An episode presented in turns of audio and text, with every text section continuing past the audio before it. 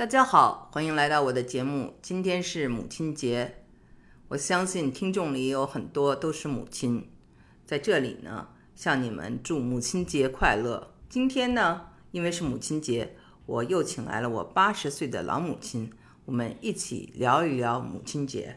好的，五月五号，孩子带我去一家墨西哥餐厅，说提前替我庆祝母亲节。结果我们来到那以后。开门的是一位服务员，头上戴着鲜花，身上穿着绣花的那种民族服装，好像中国的少数民族的那种服装一样。听他们说，五月五号是他们地区性的节日。回来我就查了一下。五月五号到底是一个什么节日？是墨西哥为了纪念墨西哥军队在一八六二年五月五日一场战役中击败了法国侵略者，取得战役的胜利。对我们中国也有五月五，我们叫五月五庆端午，那是指农历的五月五号。那么这个五月五号呢，是阳历的公历的五月五号，西班牙语叫做 Cinco de Mayo。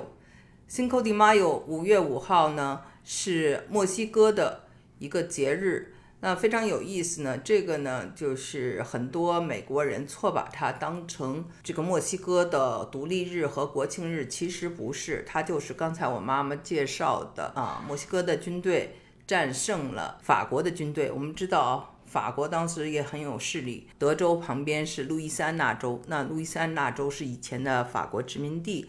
后来呢，卖给了美国。当时呢，拿破仑打仗啊，需要钱啊，这个就扯远了。那我们再回到五月五这个节日。五月五这个节日呢，它呢，其实呢，主要是在美墨边境的北边，就是在美国的墨西哥人庆祝的这么一个节日。它呢，有很多的文化，就像我妈妈刚才提，服务员穿着民族的服装。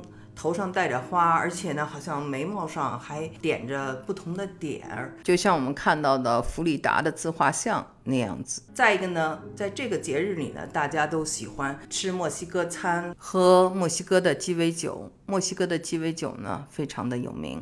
玛格丽特这种鸡尾酒里边有龙舌兰酒，听说这个龙舌兰酒是用龙舌兰的根部所制造的酒，这个酒成了墨西哥的国酒。龙舌兰，我在加州也曾经种植过。龙舌兰长什么样吗？龙舌兰的黄边儿里中间是绿的，呃，外边带着好多刺，实际也很好，很美丽。嗯，现在生命力很顽强。就是一种仙人掌类的植物，对吧？对对，属于那类。啊，英文叫做 agave。当今美国有一个专辑，专门请了龙舌兰酒的专家给大家讲怎么品这种酒，大家可以去听。对这个玛格丽特鸡尾酒品尝一下有什么感受？我觉得好喝，嗯，而且它的外边还撒着盐，听说是象征着眼泪，里边呢还搁着个青柠檬，有时候有的地方搁着黄瓜片儿，各种不同的配料就叫做不同的名称，一种是冰沙，一种是直接放冰块儿。对，我妈妈说的这个边儿上啊放盐。这个呢就是一种习俗，还有的呢就是喜欢边上放一种辣椒啊，你可以选择不一样的。那么他刚才说的冰沙还是放冰块呢？呃，英文里呢冰沙就叫做 frozen，我要冰沙，还是说我要呃放冰块，就是 on the rock。妈，你习惯这个墨西哥餐吗？我知道很多在美国的华人不太喜欢吃墨西哥餐，我很喜欢。以前在加州也吃过，可能是吃的比较少，不太全面。偶尔去一下这家店，可能不好，可能就觉着呀，这这这墨西哥餐难吃的很。但是你毕竟是个别，不能代表全部。结果昨天我到这家墨西哥去吃了以后，印象大大改观。我觉着墨西哥餐非常好吃，也很丰盛。不是局限于那么几种，他们各式各样的。就我们吃的有起司饼啊，墨西哥卷饼啊，墨西哥的那个汉堡都很好吃，每一样都很好吃。墨西哥的卷饼呢叫做 taco，它呢分两种，一种呢是玉米面做的，一种呢是普通的面粉做的。妈，你昨天吃的是什么做的？普通面做的，类似于中国的那种摊饼子，北方人摊饼子卷菜，跟那个很像。嗯上面都放了些什么东西它？上边放的是牛肉、牛油果、香菜、一些蔬菜，最主要的是它浇的那个汁儿很好吃。有辣椒的，有牛油果的，你随便浇哪一种。我浇的辣椒的那个一卷非常好吃，我看还有酸奶，而且他给送来的这个呃玉米的沙拉是我以前没吃过的。我心想可能不好，谁知道我尝了一口以后好吃至极，我很快的就把那一杯吃完了。昨天我们吃的呢，它不是 Tex-Mex 美国化了的墨西哥餐，就像美国化了的这种中餐、美式中餐，很多中国人不喜欢。那墨西哥人也抱怨，就是说在这个美国的墨西哥餐不如他们这国家的好吃。那昨天那家餐呢，就是地道的墨西哥的餐，它所以呢油啊、奶酪什么的都放的相对少一些。玉米呢，嗯，我觉得它也是比较好的玉米，因为玛雅人一直种玉米嘛，所以玉米是他们当地土著多少年来都是靠这个种玉米来生活的，所以它的玉米也特别的好。还给喝的那个饮料，以前喝橘子汁橙汁就是吃橘子汁橙汁，结果昨天我喝那个味道不一样，后来我仔细品，里边给生姜有生姜，它给生姜汁兑着，非常好喝。嗯对，它好像放了各种东西啊，有生姜啊，有这个青柠檬呀，有一般的柠檬啊，还有橙汁啊，它混合起来的。这种饮法对我来说也是一个启发，以后我也可以这样子来客人招待。在吃完饭了以后，给你喝这个，就让你的舌头保持一种清爽。妈，你就觉得接触了其他的各式各样的文化以后，有没有什么难以接受的？比如说华人，很多人就他觉得吃中餐还是比较习惯，吃其他的东西他还是不太习惯。美国本身就是个多元文化的国家，所以要借助各种不同的文化以及饮食多元化的习俗，这样你的生活内容才能更丰富、更多元化，不是单一的。我是一个对新鲜事非常感兴趣的人。墨西哥餐厅给我开门的那个服务员，因为看着他头上戴着花，身上穿着衣服，我更感觉到很新鲜、很好奇，我就立即拉着他给我女儿，我们三人一块来照一张相，增加我的记忆。以后我看见照片，我就会想起来这个母亲节是在这个餐厅度过的。吃完饭以后，女儿又带我去美国的一个朋友家里，这个女的是跟我是同龄人。她也有很高的学历，但她跟我有一个共同的特点，就是不爱做饭。但是不爱做饭，又做了三十多年的饭，每天照顾着家人。她现在她就觉得她不再做饭了，她要吃饭，她就跟她老公俩人出去吃，每次只要一个餐，俩人吃也不费钱。今天要这个，明天要那个，各种各样都品尝了，也不用自己洗碗做饭，他觉得这样很好。妈，她跟你真的很像，年纪一边大，而且呢都是不爱做饭，却做了一辈子的饭；不爱伺候人，却伺候了一辈子的人。所以呢，好像不管是哪一个文化，母亲都有一个共同点，就是具有很大的牺牲精神。对，当母亲的就是为了家人，为了孩子，把自己的爱好、自己的理想、自己的一切都放弃。我现在突然间觉得这也有需要，但不应该全部。我在这尤其看到好多美国的母亲，他们的学历很高，都是博士生，但是居然毕业了以后没工作一天，就在家带孩子、做饭。我想这对人才是个很大的浪费。因为肯定做饭、带孩子不是他们的强项，他们能上到博士，肯定学习已经很好，已经学到了很多知识，这些知识没有发挥出来，就在家里干他们自己的弱项的事儿，我觉着这对人才也是一个很大的浪费。但是美国的人力又很贵很贵，一般人都请不起人，这也是一个社会现象。另外，他们呢在家带孩子，远远对孩子期望值很高，孩子长大以后也感觉到非常有压力，背负着好多重担，有时候心情也不愉快，脾气也会暴躁，对他们也会牢骚满腹。是的，我觉得一个是家长呢做出了很大的牺牲，如果他们在经常跟孩子说“我为了你，我做出了多少牺牲”，这样呢就会让孩子产生一种内疚、内疚或者说犯罪感，这是非常不健康的一种感情。如果有人有这种感情呢，是很大的负能量。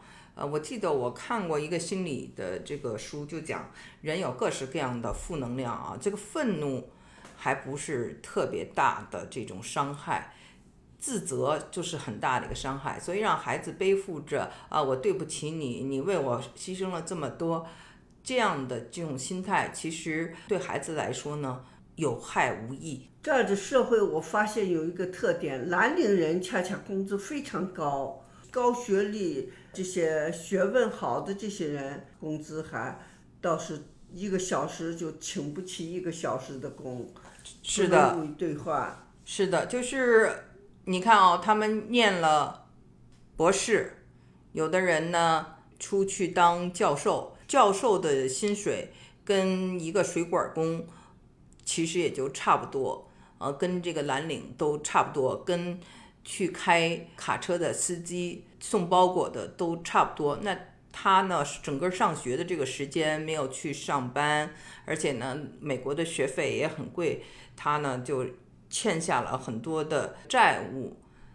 然后呢，他在生活中可能因为请不起人，最后不得不放弃他的工作，在家带孩子，一边带孩子，还要一边还当年的学费的这个贷款。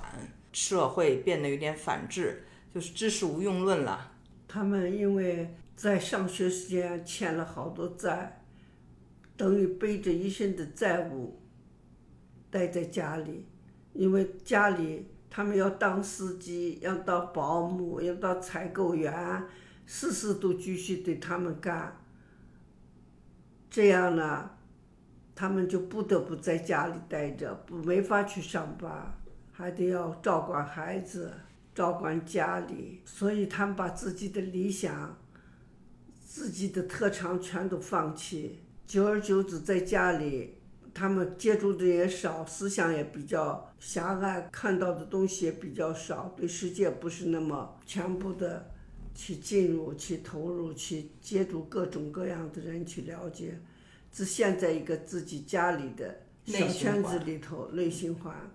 时间久了，孩子们长大也不尊重他们。他们一看他们做出这么的大的牺牲，得不到孩子的尊重，他们心里也牢早满腹。这就是这有些母亲的一些烦恼。啊，在这个母亲节，我母亲提到了这个问题。其实这个问题在所有的海外移民中是非常普遍的。很多人以为很多女性。喜欢海外，因为海外更尊重女性。其实我一直就不同意这个观点。那么在这个中国啊，我跟胡润聊过，胡润呢他就说，为什么能出现这么多的白手起家的女性的亿万富翁？他说，就是因为中国社会有这么几大优势，一个呢就是父母帮忙很多，再一个呢。他可以雇得起人，就是雇一个钟点工啊，或者雇人这样的呢，他可以把他的精力投入到自己的追求、自己人生理想的实现上。那我妈妈其实私下里就跟我聊过啊，她认为这些母亲。他们推孩子不如推自己。我觉得他们自己本身已经很成功，因为能读到博士，那肯定是学习都非常好，也很常有特长、有成就，出来能干更多的事儿。但是他们却只得放弃自己的一切，在家庭里头干他们不能不干的事儿，又不擅长的事儿。你像琐碎的事儿，开车呀、修水管呀。又是打扫院子呀，又是做饭呀，又是这些事情都得从头学起，从头干。妈，你跟很多的女性聊天，你发现这个现象是很普遍的吗？我发现挺普遍的，尤其在比我们年龄小一些的五六十岁的人中间，很多很普遍。那主要原因就是因为呢，这个中产阶级他就没有很多多余的钱，我请人就很难，然后美国的这人力很贵，所以呢就把这群人正好卡住了。那这一群人里面，这个妈妈其实是挺辛苦的，对他们就成了一个这种现象的牺牲品。嗯，就知道有的人也很委屈。我的朋友中。他们也不像以前那么爱打扮了，每天要干很多的粗活儿，整天就围着孩子转了。老公呢，就有的是做生意去了，或者有的是回国了。那最后可能碰到了比较有魅力的女性啊，或者是比较这个注意自己外形的女性啊，就有点看不上他们了。这种离婚的事情也也蛮多的。很多人呢，也就抱怨说到华人超市去买菜。看着这些女女女性都披头散发的，有的就穿着睡衣出来了。您您看到的是这个情况吗？是，我就觉得这儿的华人女的，就是出来的时候不太注重自己的衣着打扮，在有些场合，我又觉得华人非常注意打扮，比方去参加 party 呀，或者什么聚会呀，他们专门把自己才打扮一番，平常呢就不注意。因为他们没有时间，你要去做头发、烫头也需要时间，需要钱；你做指甲也需要钱，所以他把自己有时候弄成男不男女不女的，都是因为时间和经济的原因，再加上心理的落差，都有关系。嗯，因为他见的人少嘛，很多人生活在郊区，那么本来就不用见什么人。所以呢，她的穿戴就不太讲究。再一个呢，在家里做家庭妇女嘛，跟客户啊、跟外面打交道的也比较少，那就怎么随意怎么来。而且呢，刚才您说的很对，就是理发也挺贵的，很多人甚至自己理发，多少年都是自己理发，自己给老公理发，这种我也听说了很多。我就希望这些女性，如果自己很强。发展自身，自身强大起来，走出去，不要把一些局限全放在这个小家庭里去做牺牲。对你能够有一个广阔的天地，孩子也会得意。你这不成功，你想整天蓬头垢面的，怨声怨气的，孩子也不会尊重你，老公也逐步的对你失去了信心，这些都是悲哀。其实啊，这不仅仅是针对移民的母亲。适用于所有的人，我就觉着我有点幸运，因为可能生孩子早，到我孩子都成才了以后，发展起来了以后，我年龄还不算老，思维还算清晰，自己还可以写东西，还可以出去讲课，这样把自己的一些几十年埋没的一些东西都可以发挥出来，虽然没有发挥的淋漓尽致，但可以发挥到一部分出来。你像我们那个时候，上班时间很紧，还要顾家务，还经常要开会啊，参加这样政治学习那样政治学习，对现在人来说，那条件就不知道差了多少倍。现在的人，我觉得一个是经济条件也好一些，一个是在改革开放的情况下，各种会议也少一些。